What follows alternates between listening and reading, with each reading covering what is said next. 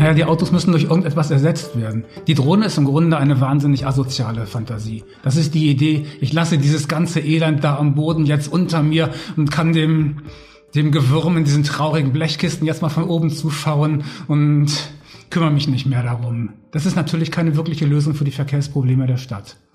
Die Verkehrsprobleme müssen gelöst werden, indem wir Verkehrsträger haben, die weniger Platz beanspruchen. Und das ist nicht das private Auto.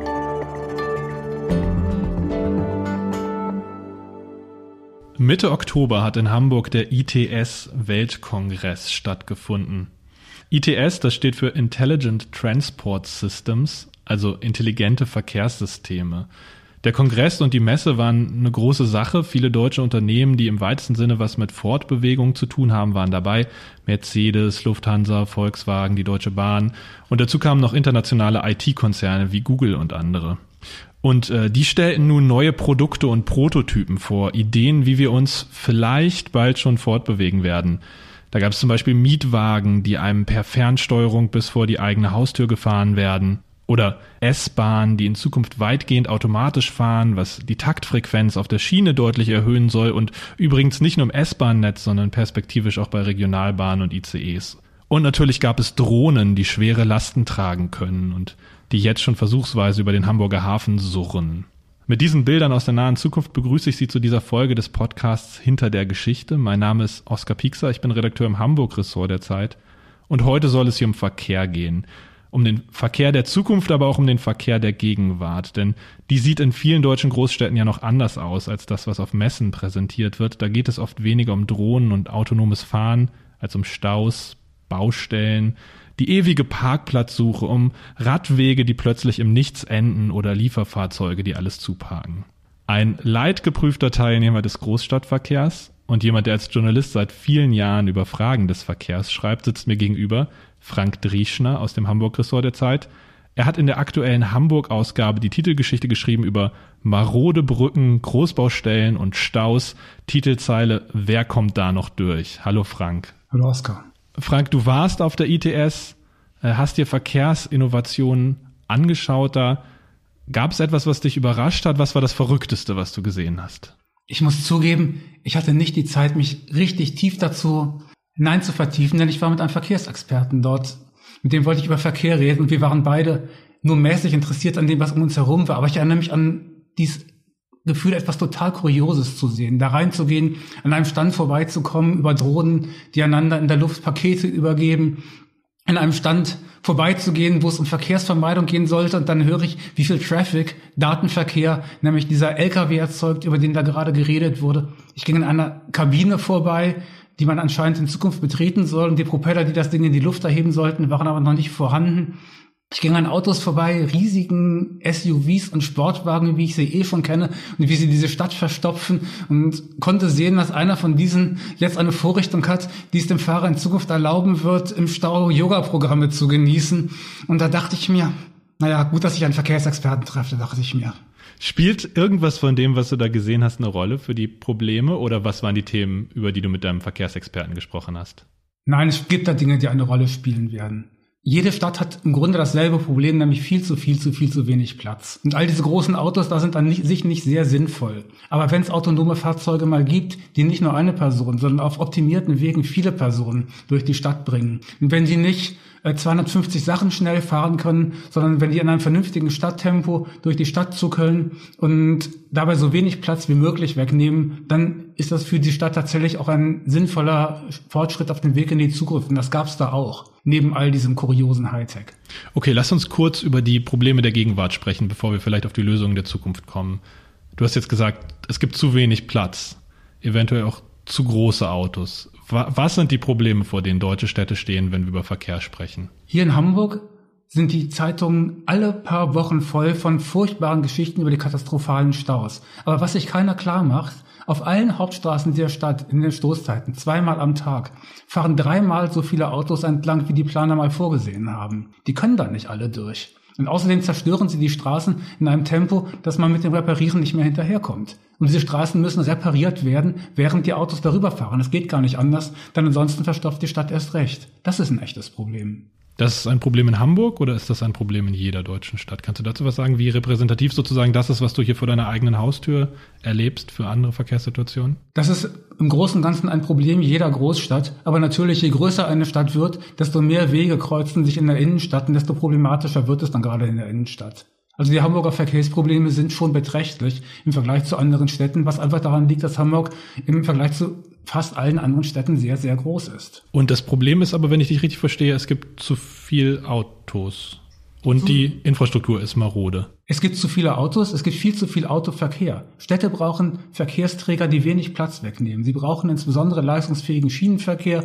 Sie brauchen für Leute, die es mögen und sich zutrauen, Fahrradstreifen. Und was sie am allerwenigsten brauchen, sind Verkehrssituationen, in denen Leute gezwungen sind, ein Auto zu benutzen. Pendler, die nur mit dem Auto in die Stadt kommen, Vororte, in denen man die täglichen Wege bloß mit dem Auto erledigen kann. All das trägt dazu bei, eine Stadt zu verstopfen und das haben wir jetzt. Und dann ist die Lösung aber relativ klar, oder? Dann brauchen wir gar nicht über Drohnen sprechen oder über autonomes Fahren, sondern wir brauchen einfach weniger Autos, wenn ich die richtig verstehe. Naja, die Autos müssen durch irgendetwas ersetzt werden. Die Drohne ist im Grunde eine wahnsinnig asoziale Fantasie. Das ist die Idee, ich lasse dieses ganze Elend da am Boden jetzt unter mir und kann dem, dem Gewürm in diesen traurigen Blechkisten jetzt mal von oben zuschauen und kümmere mich nicht mehr darum. Das ist natürlich keine wirkliche Lösung für die Verkehrsprobleme der Stadt.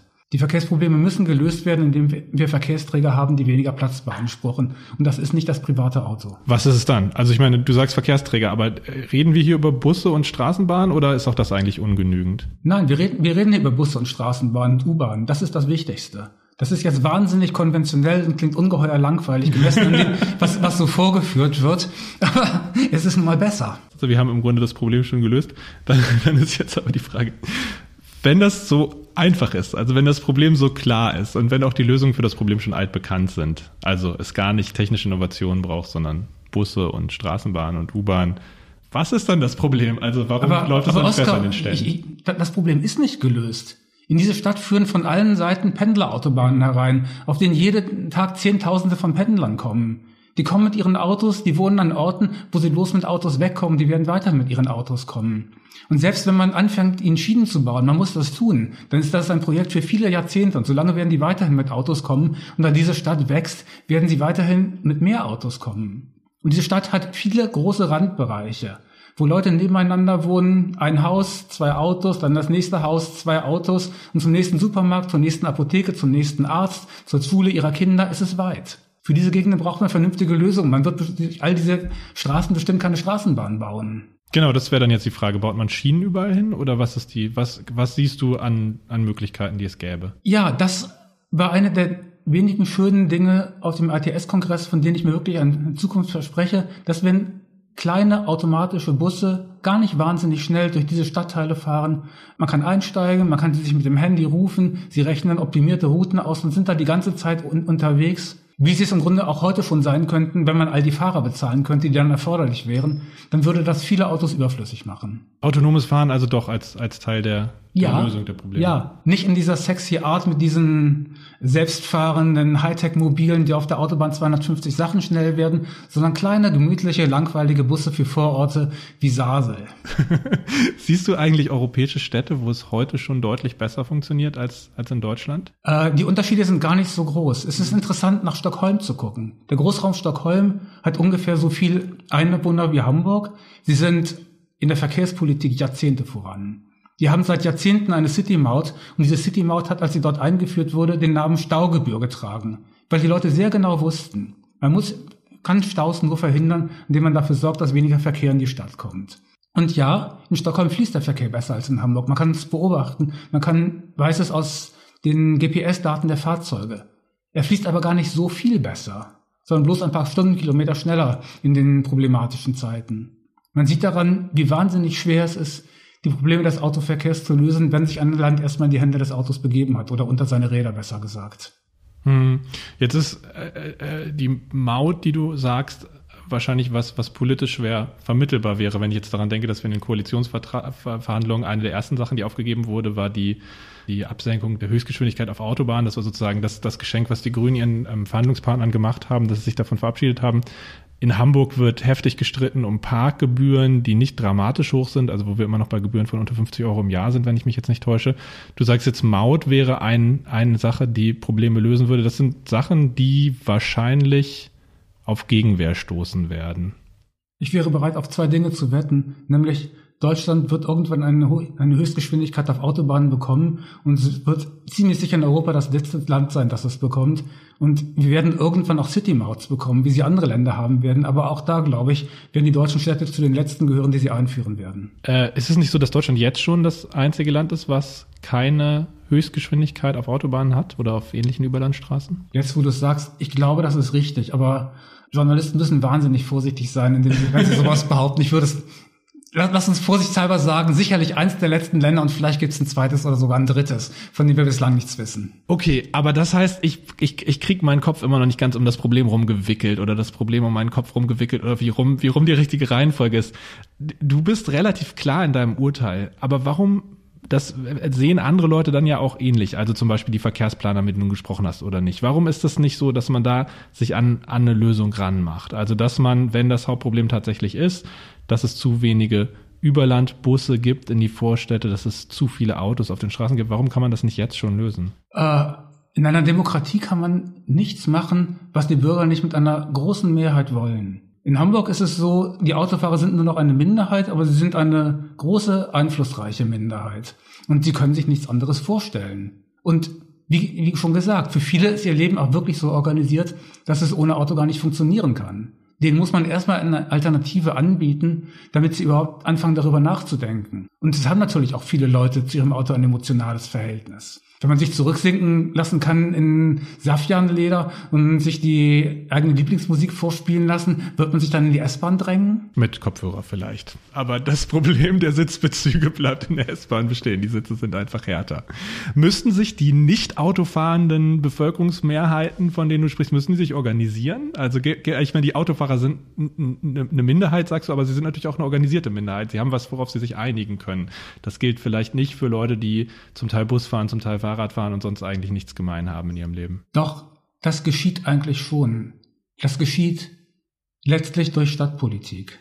Dass in Hamburg die Konservativen, die eine Autopartei sind, in den Wahlen so schlecht abschneiden, liegt natürlich auch daran, dass ihre Verkehrspolitik einfach nicht mehr verstanden und auch nicht gebilligt wird in den dicht besiedelten Innenstädten. In den Innenstädten wohnen halt Leute, die würden da gerne wohnen, aber ihre Straßen sind bloß die Durchfahrtszone für den Rest der Stadt und sie haben darunter zu leiden.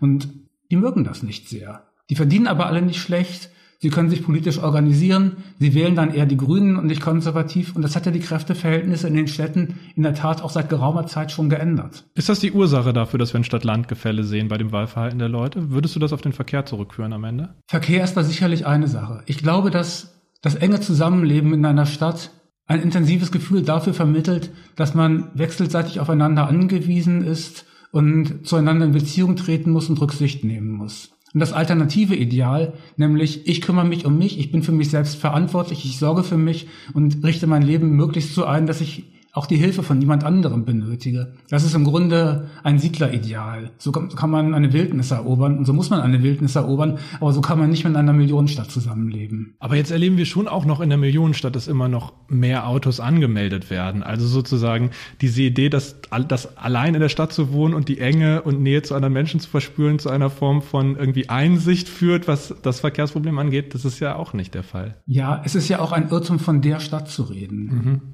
Die Stadt hat eine Innenstadt, die Stadt hat arme Gegenden, in denen wird nicht viel Auto gefahren, weil die Leute das Geld dafür nicht haben. Die Stadt hat wohlhabende Gegenden in der Innenstadt, da schaffen Leute ihre Autos teilweise wirklich ab, teilweise auch nicht. Und die Leute hat Randbereiche, die Stadt hat Landbereiche. Und da wohnen natürlich Menschen, die haben nicht nur Geld für Autos, die brauchen auch Autos. Und nach zehn Jahren Wirtschaftsboom geht es denen wirtschaftlich noch ein bisschen besser, als es ihnen vorher gegangen ist. Und einen Gutteil ihres gewachsenen Reichtums legen sie in einer gewachsenen Autoflotte an. Das heißt, welchen Gestaltungsspielraum hat Politik heute? Also ein Senat, eine Regierung einer Stadt, die jetzt antritt, um, um Verkehrsprobleme zu lösen. Was kann die tatsächlich tun? In Hamburg kann man sehen, was sie immerhin tun kann. Fahrradfahren war in Hamburg vor noch zehn Jahren eine anstrengende, gefährliche Sache. Im Grunde was für Leute mit einer gewissen Abenteuerlust. Das ist jetzt nicht mehr so. Das haben wenige Jahre grüner Regierungsbeteiligung nicht überall, aber doch in einem erheblichen Teil der Stadt schon geändert. Und natürlich haben sie damit auch die Lage auf den Straßen schon ein bisschen entspannt. Aber das wird keine Wunder wirken. Es wird die Lage bloß ein bisschen erträglicher machen, als sie sonst wäre. Und letzte Frage, gibt es etwas, was jeder Einzelne tun kann? Also jetzt sagst du wahrscheinlich gleich aufs Auto verzichten nach Möglichkeit, aber gibt es, gibt es Möglichkeiten darauf hinzuwirken, dass eine Verkehrswende, die es dann ja auch deiner Meinung, wenn ich dich verstehe, braucht, gibt, dass die kommen wird? Ich habe da keine Antwort drauf. Schon darum, weil es jeden Einzelnen nicht gibt. Jeder Einzelne ist in einer anderen Situation als der andere. Wer einigermaßen zentral wohnt, wer fit ist, der wird sich selbst was Gutes tun und der Welt nebenbei, wenn er sich aufs Fahrrad setzt. Wenn ich alt und schwach und ungesund bin oder wenn ich 30 Kilogramm zu viel mit mir herumtrage und sehr weit vom Zentrum entfernt wohne und sehr weit von allen anderen Geschäften, dann, dann kann man nur hoffen, dass ich genug Geld habe, mir ein umweltschonendes Auto zu leisten. Dann doch noch eine aller, allerletzte Frage. Wann glaubst du, nähern wir uns einer Lösung der Probleme, die wir jetzt erleben mit, mit Staus und Enge und zu viel Verkehr auf zu wenig Straße? Ich glaube nicht, dass es eine solche Lösung überhaupt geben wird. Das Ganze wird über die Jahre hinweg ein bisschen sauberer werden, dank Elektromobilität. Es muss ein bisschen weniger autolastig werden, einfach weil es sonst total erstickt. Aber dass da irgendwie so ein grünes Paradies aus Städten entstehen wird, in denen freundlich lächelnde Menschen einander auf Fahrrädern begegnen, das, das passiert bloß in Katalogen. Oder auf Verkehrsmessen. Oder auf Verkehrsmessen. Lieber Frank, wenn ich dir in dein Gesicht gucke jetzt, dann sehe ich dich, erlebe ich dich als, als gut gelaunt und strahlend. Dabei ist das, was du mir da erzählt hast, nämlich, dass es für das Verkehrsproblem sowas wie eine Lösung gibt, aber wenn man genau hinguckt, doch nicht, weil wir uns im Grunde einmauern in Infrastrukturen, die uns zu Verhaltensweisen zwingen, die der Lösung im Weg stehen. Die ist doch ziemlich deprimierend, diese Aussicht. Ich hoffe, hoffe, du hast Unrecht, auch wenn ich da jetzt gerade nicht gut gegenhalten kann. Aber wir werden sehen, wie es weitergeht. Ich freue mich auf jeden Fall, wenn wir uns in ein paar Jahren wieder zusammensetzen und, und weiter gucken, wie es mit unseren Städten aussieht, ob wir dann immer noch im Stau stehen den ganzen Tag oder als Fahrradfahrer zugeparkte Fahrradwege, die im Nichts enden und von Autos scharf geschnitten werden, erleben. Oder es vielleicht doch womöglich durch autonome Busse, wer weiß, sowas wie eine Lösung gibt für unsere Probleme. Ich freue mich auf jeden Fall, dass du dir die Zeit genommen hast, dich den Fragen zu stellen. Ich freue mich, dass Sie, sehr geehrte Zuhörerinnen und Zuhörer, sich die Zeit genommen haben, uns zuzuhören beim Reden. Wenn Ihnen das gefallen hat, wenn Sie das weitermachen wollen, abonnieren Sie doch diesen Podcast. Wir haben wechselnde Moderatorinnen und Moderatoren, die mit wechselnden Redakteurinnen und Redakteuren der Zeit jede Woche über ein Thema der Ausgabe sprechen, einen Text der Ausgabe. Hinter der Geschichte ist unser Podcast. Ich verabschiede mich bis zum nächsten Mal. Mein Name ist Oskar Pix aus dem Hamburg-Ressort. Wenn Sie detaillierter nachlesen wollen, was Frank Trieschner gerade erzählt hat, dann lesen Sie seinen Text der auch online bundesweit zu lesen ist. Ich verabschiede mich. Tschüss.